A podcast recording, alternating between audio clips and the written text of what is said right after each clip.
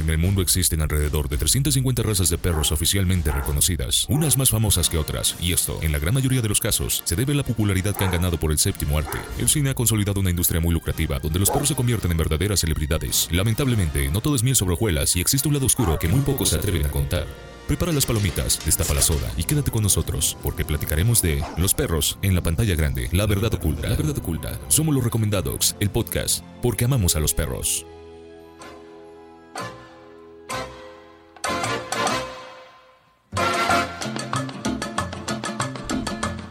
Bienvenidos a la emisión número 2 de Los Recomendados, el podcast. Mi nombre es Abraham Torres. Estamos muy contentos de poder llegar hasta ti en este formato de audio. El día de hoy tenemos un gran tema, pero estamos ya casi avanzando en el mes de enero de este 2022. Nuestro segundo episodio nos tiene muy contentos, pero para esto quiero saludar a mi amigo Antonio Herrera Quiroli, quien ya se encuentra con nosotros y nos va a decir una sarta de sandeces. ¿Cómo estás, Toño? bien felices, como bien comentas. ¿Cómo arranco sonrisas en ti, eh? Ya me di cuenta. Y sí, eso es lo bueno, ¿no? Aquí lo que queremos es que la gente pase un buen rato con nosotros, que se divierta, pero sobre todo que se informe. Entonces, en este segundo podcast traemos un tema interesante. Un tema muy interesante, tiene que ver con el cine. Le vamos a ir dando los ingredientes. A usted, señora ama de casa. Prepárese las palomitas en casa. al niño que se encuentra ahí con la Alexa, escuchando por supuesto este podcast. no vayas a eh, confundir a la mamá. Exactamente, y bueno, eh, para toda la gente, el día de hoy tiene que ver perros con el cine, pero específicamente es perros en la pantalla grande, la verdad oculta. ¿Y por qué la verdad oculta? Todos hablamos de la parte bonita, de lo que vemos en pantalla, de los perros que son como fieles, leales, exitosos, bellos, armoniosos. Pero esta parte oculta, que de alguna manera, pues si no ha destruido carreras de perros, eh, lo vamos a ver desde el otro punto de vista, donde tiene que ver una sobreproducción a lo mejor de una raza que está en moda. Eso vamos a estarles platicando el día de hoy, Toño. Sí, correcto. De hecho, vamos a tener este tema a través del podcast, lo vamos a desarrollar y hay que mencionarle a la gente que no siempre todo es color de rosa, no siempre nos quieren contar la parte bonita. La parte detrás, esa nunca la consideramos. Exactamente, nosotros somos la parte oscura y vamos a decirle todo lo malo. pero también lo, oscuro. Pero también lo bueno, ¿no? Oye, eh, ¿qué decimos del séptimo arte para entrar en materia? Pero antes, se me estaba olvidando, hay que mencionar las redes sociales. Nos pueden encontrar en Facebook como los recomendados, así literalmente, ¿no? Con la conjunción de las dos palabras, recomendados, con la terminación en inglés. Ok, ahí podemos encontrar información, ahí vamos también a estar colocando el podcast y muchas situaciones que en el día a día es información para ti y para tu perro. Ahí publicamos la revista, publicamos los capítulos, publicamos diferentes recomendaciones. Oye, pues nos arrancamos y a manera de contexto decimos que el séptimo arte es un fiel reflejo de nuestra sociedad de nuestras vidas, de nuestros sueños, nuestras aventuras e imaginación, con historias que relacionamos de una manera muy íntima y personal, Toño. Sí, esto precisamente, todo lo que acabas de platicar que suena muy bonito, la industria Aparte me lo aprendí, ¿eh? Seguiste el guion al pie de la letra. Exactamente todo esto que el cine eh, lo sabe, precisamente, es lo que ha llevado a que explote la imagen de los perros. ¿no? A lo largo del tiempo hemos visto desfilar un sinfín de razas con perros que a través de su temperamento, de su buena imagen, de su carisma, se han vuelto famosos. Exactamente. Por decirse, los productores de Hollywood de pronto, allá por 1920, 1915, recordemos el cinematógrafo, los Lumière, la parte europea, la tendencia en esta cuestión ya después de la revolución industrial, el ser humano comienza a verse en la pantalla. Sí. Y alguien que aparece aparece en Primera Guerra Mundial, digo porque leí bien la información. Sí, sí, sí. Aparece el primer perro de nombre yo creo que todos lo conocen por el nombre. A lo mejor la película no lo ubican tanto, pero el nombre de la película es Rintintín. Rintintín, seguramente muchos no la han visto, pero como bien comentas, no Aparte ya creo que ya ni hay ejemplares. no quiere decir que no lo no ubiquen el nombre, ¿no? Yo creo que es un nombre que tenemos muy clavado en la memoria es una película precisamente más o menos de 1918. Ha salido una serie de sagas, ya se convirtió en una saga, tiene alrededor de 27 películas, no con el mismo perro. te iba a decir, no manches, el mismo perro sale en las veintitantas. Sí, se supone que normalmente un perro vive alrededor de 15 años, ¿no? Es un perro eterno, genéticamente manipulado por los nazis. No, Este, esta raza es un pastor alemán. Es un y el primero en verse en una pantalla grande fue Rintintín. Es el primer perro famoso que reconocemos a nivel mundial y de hecho eh, hay un factor importante a mencionar que gracias a la película precisamente mucha gente cambió la perspectiva que teníamos de lo que es el pastor alemán. Ahora esta se ha convertido en la raza más popular en el cine. Oye, eh, en 1918, 1920, el mundo era otro, había mucha guerra, había temas bélicos, de intereses políticos, sociales, etcétera. ¿Cómo era un pastor alemán en aquel entonces? Porque me queda claro que lo que ha sufrido esta raza desde aquel tiempo hasta el día de hoy, que ya los vemos todos domesticados como Mm, perros sí, de sí. guardia, ¿siempre fue así? ¿O de pronto a lo mejor Rintintín vino a cambiar esa perspectiva? Vino a cambiar la perspectiva precisamente lo que te contaba, porque muchas veces lo veíamos como un perro de batalla. No sé si tú recordarás, le llamamos de hecho perro policía, ¿no? Es un concepto que tenemos muy arraigado igual. Lo referíamos a esta parte. Entonces el perro a partir de ahí era como es un perro agresivo, es un perro combativo, estuvo también en la Segunda Guerra Mundial.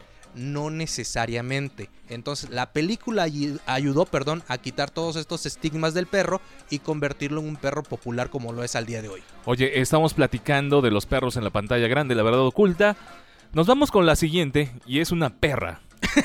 Sí, es una perra. Literalmente. Es una perra. Aquí aplica. Exactamente. Y ella es Lassie. Una película de 1943 de la raza Rush Collie, precisamente. Al igual que Rintintín, yo creo que considero en los géneros. Ella es la más famosa, Rintintín es el más famoso en cuanto a machos. En cuanto a hembra lo es precisamente Lassie. Y de igual manera... Desde ahí ya venía el tema de la inclusión, ¿te das cuenta? Sí, sí, sí. nunca he estado, nunca he estado alejado de la, de la realidad. Entonces, esta también se convirtió, Abraham, en una saga. Han existido una serie de remakes que hasta la actualidad siguen eh, apareciendo en la pantalla grande. Oye, yo creo que los dos nombres más famosos, ¿no? De, de perros actores, Sin duda alguna. y Rintintín. Sí, sí, sí. Digo, pero bueno, después de los 20 pasamos hasta 1943 con Lassie vuelve a casa. Y bueno, eh, ¿cuál es la importancia de Lassie? Rescata los valores familiares. ¿De qué viene esta película? Eh, va más apegado a lo que acabas de comentar. Precisamente rescata más el tema familiar con dos pequeños. Entonces nos trae la contraparte de lo que fue Rintintín apegado a la guerra. Acá es un poquito más familiar el asunto. Más ameno, una cinta más enfocada en la familia, en el amor. Esa parte. Ok, eh, después eh, de Lassie, ¿alguna otra cinta famosa en este orden cronológico? Que yo sé que tú estuvieses estudiando y eres un erudito de las bibliotecas grandes de Babilonia. ¿Qué? ¿Qué sigue? Mira, hay muchas películas y la gente lo va a recordar, ¿no? Si no la mencionamos no es porque no sea importante, porque la lista es inmensa. Exactamente, qué bueno que haces ese paréntesis. E- Esta lista es a manera general y estamos platicando de los que pueden ser los más famosos. Los más sobresalientes. Digo, sí. más no eh, que sean nuestros favoritos. Esta es información únicamente que fuimos catalogando y fuimos formando de manera categórica. Sí, sí, sí, sobre Digo, todo. porque de pronto puede decir la gente, oye, faltó este, ¿no? Y es muy válido. Digo, pero también, entiéndanos, disponemos de poco tiempo. sí, nunca acabaríamos, nos daría para mucho más. Estos son los perros que los nombres los tenemos grabadísimos. ¿A quién podemos recordar? En la década de los noventas, una típica comedia gringa, una típica comedia americana, es la de Beethoven, del gran San Bernardo. Ok, e- este Beethoven que aparece a principios de los 90, el mundo comienza una nueva década. Digo, salimos ahí por ahí del tema del muro de Berlín, de la Guerra Fría. Y como que todo pinta a color de rosa, ¿no? Aparecen estas comedias a veces románticas, a veces familiares. Y Beethoven es un parteaguas porque a raíz de él se vuelve a poner de moda el tema canino en la pantalla grande. Sí, empezamos con la cultura pop de los Estados Unidos, entonces empezamos a desarrollar esta tendencia. Beethoven, Beethoven, perdón, fue parte de esto, ¿no? Beethoven estuvo a lo largo de muchas películas, fueron alrededor de 5 o 6 y de hecho hasta el 2017 todavía se filmó una. Que se desgastó horrible la saga, pero eso es otro tema. Exacto, ya no tuvo nada que ver. De hecho no es una película de culto, no es una obra de arte, pero sí es un clásico del cine. Oye, ¿y ¿por qué le pusieron Beethoven al perro este San Bernardo? Es decir, ¿tiene alguna relación con la sordera o es un nombre meramente aleatorio? Es decir, ¿estos perros sufren de, alguna, de algún padecimiento, los San Bernardos? Es decir, a lo mejor de su oído, o es un nombre meramente aleatorio y como eh, anécdota que le pusieron Beethoven. La primera historia nos cuenta que el nombre se lo dio la hija. Eh, en ¿La una hija de escena. Beethoven? No, no, no, no. ¿No? Ok, ¿qui- quién? La hija de la familia. Ok, la hija de la familia. Exactamente, en una escena donde Beethoven, Beethoven perdón, se acercó al piano, empezó a tocar y el papá desde a partir de ahí dijo, este va a ser el nombre del perro. Oye, que eso es bien clásico, ¿no? De los entornos familiares, no nada más en los gringos, digo, sino también en los mexicanos, ¿no? Digo, a la hora de que bautizamos al cachorro, Lo que se al perro, digo, si de pronto pasa el de los camotes, le pones un nombre, pues no tan bonito, ¿no? Digo, eh, si de pronto aúlla alguien, o si aúlla el perro en cuestión, le pones la loba o el lobo. ¿no? Y ya ese es el nombre que se le queda. En el caso de Beethoven, eh, empieza la niña a tocar estas notas y de la Beethoven música clásica de, de Beethoven. Y entonces por eso dice el señor que se llame Beethoven. Exactamente. No manches, era un genio ese papá. que no lo quería, por cierto. Oye, eh, para retomar un poquito ya nada más esta cinta de los 90, Ujú. eh, es importante eh, porque pone en perspectiva las razas grandes. Es una raza gigante, de hecho, Gigante, Abraham. Sí, sí, sí. Eh, obviamente ahí empezaron Discúlpame. a entrar un poquito más en moda todo este tema de las razas gigantes.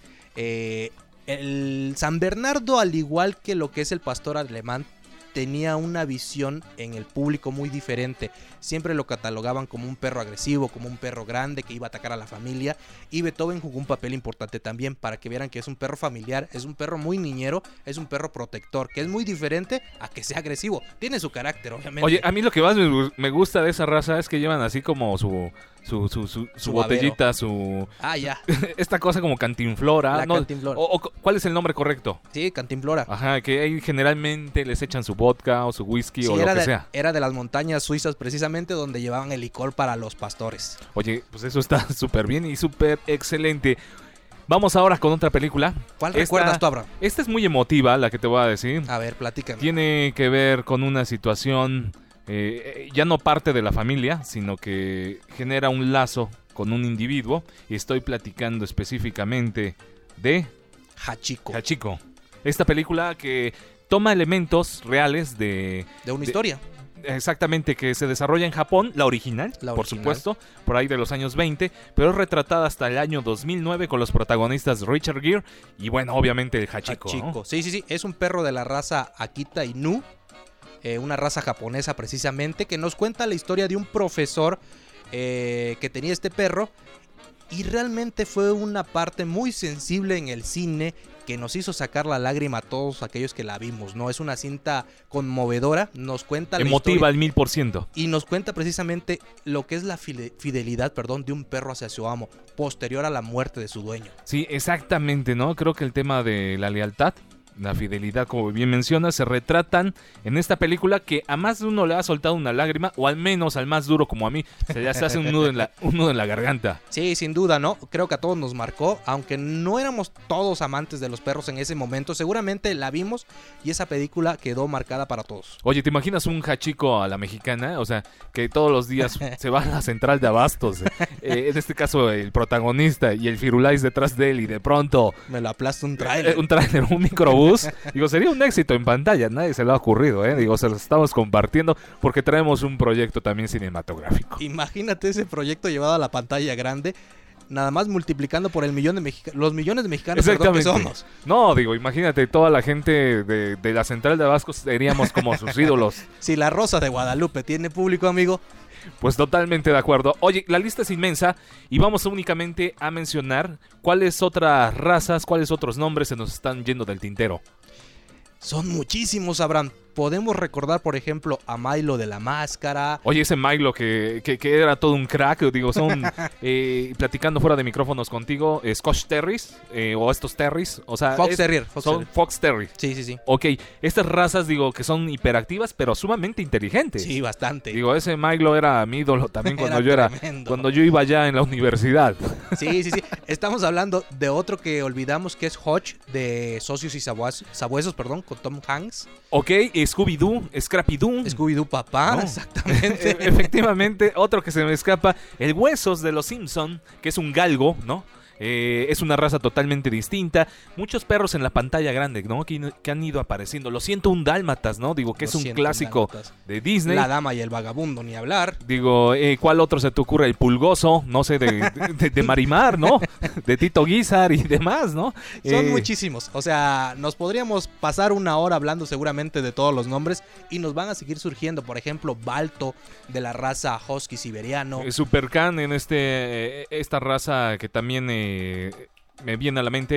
eh, ahorita deja que me acuerde. No, yo tampoco me acuerdo. bueno, pero Super, Supercan era un, un perro superhéroe, ¿no? superhéroe. que- que me parece que era un Bansenhau. Ajá. Orejón, pero también alargado. Un poquito ¿O con un esos Beagle? ¿No era el Beagle? Beagle. Beagle. Sí, Le sí. diste al clavo, totalmente. Como Snoopy, ¿no? El mismo Snoopy. Snoopy.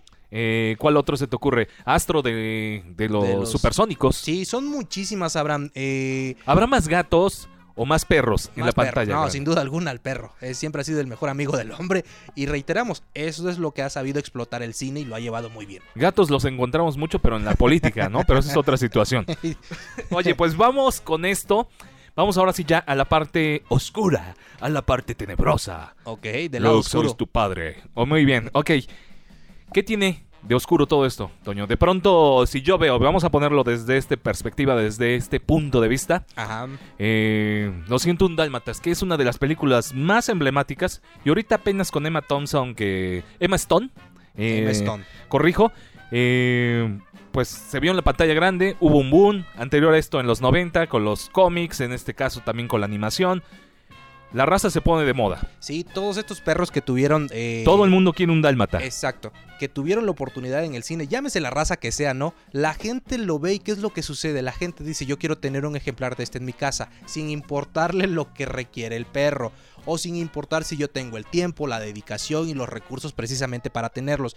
Esto lo que ocurre es una sobreproducción precisamente de esta raza y obviamente las eh, consecuencias pueden ser muy grandes. ¿Cuáles son, Toño, estas consecuencias? Si de pronto eh, el boom y todo el mundo quiere un perro, lo va a poner entre comillas, actor en su casa, eh, llámese un dálmata, llámese un labrador, eh, llámese un chihuahua. ¿Cuál es la, la consecuencia de tener una sobreproducción? Es decir, los ejemplares que pues que se adquieren ya no son tan auténticos, llevan problemas genéticos. ¿Cuáles son las consecuencias? Sí, van degenerando obviamente la raza. Eh, existe un estudio, por ejemplo, del profesor... Aunque sean originales, 100% o no. O sea, o esto sucede todo el tiempo. aunque sean 100% de raza, ¿no? O sea, no necesariamente el hecho de que sea un perro de raza quiere decir que vaya a cumplir con todo lo que es el estándar racial. ¿A qué voy? Existe un estudio precisamente del profesor eh, Alberto Acerbi. Alberto Achervi, exactamente, quien nos comenta de la Universidad de Bristol, que nos comenta que las consecuencias pueden llegar hasta el tema genético. ¿Por qué? Porque son muy pocos individuos que- los que existen para reproducirse y la demanda es mayor. Eso llega a suceder, por ejemplo, a nivel industrial igual. Cuando producen más carros, el margen de errores es mayor siempre. Lo mismo va a suceder con Obviamente los costos bajan, pero la calidad también baja. Exacto. Y, y poniéndolo un poquito en el tema genético, en el tema humano, o sea, para que la gente comprenda, como nosotros lo estamos también ahorita entendiendo, el tema es cuando una raza es pura, va perdiendo como tal este linaje, ¿no? Esa es, lo que voy, es lo que voy entendiendo. La Obviamente nosotros pues somos pues más corrientes que la Comisión Federal de Electricidad, pero en los perros pues viene diferente la situación, ¿no? Digo, vienen las razas puras. Sí, sí, sí. Sobre todo porque estos pseudo criadores descuidan esa parte, ¿no? Y ya no les importa el lado ético de decir, oye, voy a tener ejemplares sanos. Se olvidan de eso y dicen, yo lo que quiero es producir en masa porque la demanda es mayor y quiero cumplirle a todos. Entonces, los defectos genéticos que tienen los padres se repiten en generaciones posteriores. Entonces, las consecuencias pueden ser graves, demeritan mucho a la raza. Estabas hablando de 101 Dálmatas, que es el ejemplo, Sí, sí. o uno de los ejemplos más clásicos. Más famosos, ¿no? Sí, sí, sí. De que la gente tuvo mucho este perro en casa. Cuando lo tuvieron se dieron cuenta que no era un perro para todos. Y la gente decía, este es un perro bravo, es un perro agresivo, es un perro que te va a Dominante. morder, dominante, exactamente. No es nada de eso. Y hay que reiterarle a la gente que ningún perro es agresivo por naturaleza. Tienen carácter tienen temperamento, hay que educarlos, hay que adiestrarlos y no es para todos. Entonces, eso fue lo que pasó con el dálmata. Mucha gente no sabía, lo dejaban con el niño, mordía al niño y había un accidente. O lo dejaban con la abuelita, la abuelita levantaba la mano y el perro la mordía. Eh, efectivamente, eh, o sea, este mensaje es para ti, mamá o papá que nos escuchas. Si tu hijo de pronto es súper fan de Lo siento un dálmatas o la película de moda en cuestión, analiza la raza que vas a comprar. Sí. Digo, no siempre lo que pinta la pantalla es una fantasía. no. ¿no? Eh, en este caso, cuando ya lo tenemos en casa, como bien mencionas, Toño, la situación de la bravura, la situación del liderazgo, eh, pues no llega a nada bien, a un buen puerto, porque generalmente los papás lo que hacen es poner al perro a disposición del niño, pero el perro viene con unas características bien especiales y bien perfiladas. Sí, sí, sí. El desenlace puede ser eh, fatal. Si Fatal en, si el, nos- en el peor de los casos, pero eh, en el menor mínimo una mordida, ¿no? Sí, sí, sí. Porque estamos dejando de lado que cuando vemos un perro en la pantalla grande tiene un adiestrador, ¿no? Entonces el adiestrador siempre va a estar detrás y es el que está comandando al perro, le manda las indicaciones para que se porte, por decirlo de manera eh, respetuosa, ¿no? Con los actores. Oye, entonces el, el problema se vuelve cuando una raza se vuelve muy popular, hay mucha presión de producir nuevos cachorros. Sí, porque el negocio está ahí, ¿no? Y no estamos en contra precisamente de los criadores. De hecho, los criadores son grandes amigos y colaboradores de nosotros, sino estamos en contra de esta gente sin escrúpulos. Que de pronto te metes a la marketplace de, de Facebook, ¿no? Y encuentras ejemplares, no sé, el primero que se te venga a la mente, un dálmata, un labrador, eh, en dos mil, tres mil pesos. Un bulldog en. 5 mil pesos. Digo, esa- esas razas, digo, con todo el respeto que nos merecen los animales, no son auténticas. Simplemente es un mal trabajo de gente sin escrúpulos que está eh, sobrepoblando y haciendo una producción en masa de una raza que no es auténtica. Exacto, se va demeritando la propia raza y las consecuencias no quedan en nivel genético. Ya el perro pierde fama, ya el perro posterior a la película sale otro y la gente dice, no, pues ya me cansé de este, ¿no? Quiero a otro. Entonces las consecuencias, reitero, pueden ser muy grandes. Eh, otro de los investigadores que hizo este estudio precisamente con Alberto Achervi es Stefano Girlanda Ok, señor Guirlanda. de la Universidad de, de Brooklyn. Él mencionaba que nosotros estamos muy eh, aferrados al tema de lo que son las tendencias y la moda y dejamos detrás lo que son las necesidades del perro a la hora de elegir una raza. Qué raro, imagínate si también a cada rato cambiamos de novia o de esposo o de esposa, digo, me queda pues más que definido que con los animales sucede lo mismo. Sí, ellos son seres vivos al igual que nosotros y requieren de un espacio, de un cuidado, de una atención. Y reiteramos, simplemente nos estamos basando y juzgando el libro por la portada, como se dice, ¿no?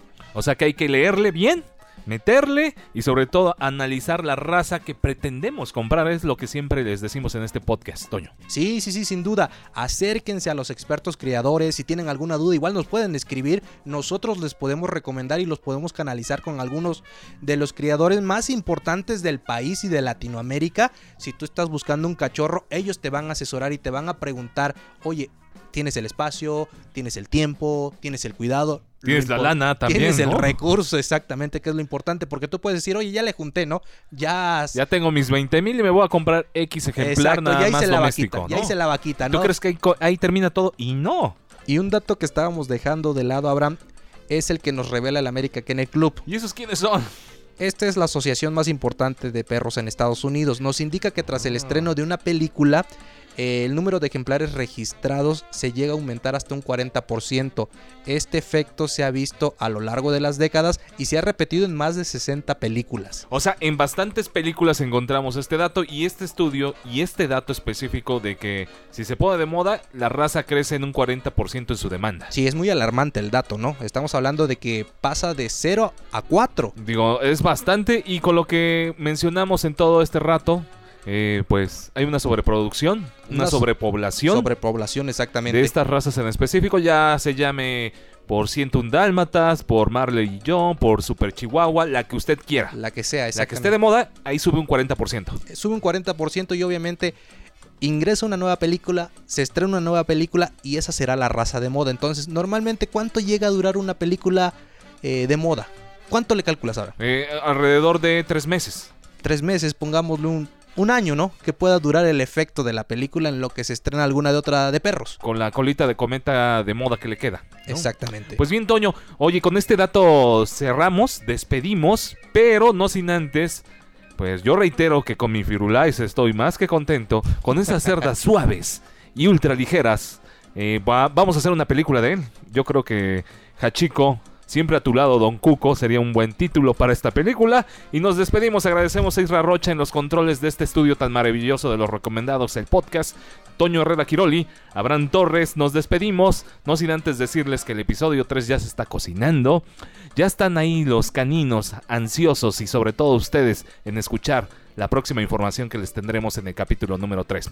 Mi nombre es Abraham Torres, nos despedimos en esto denominado los Recomendados, el podcast porque amamos a los perros.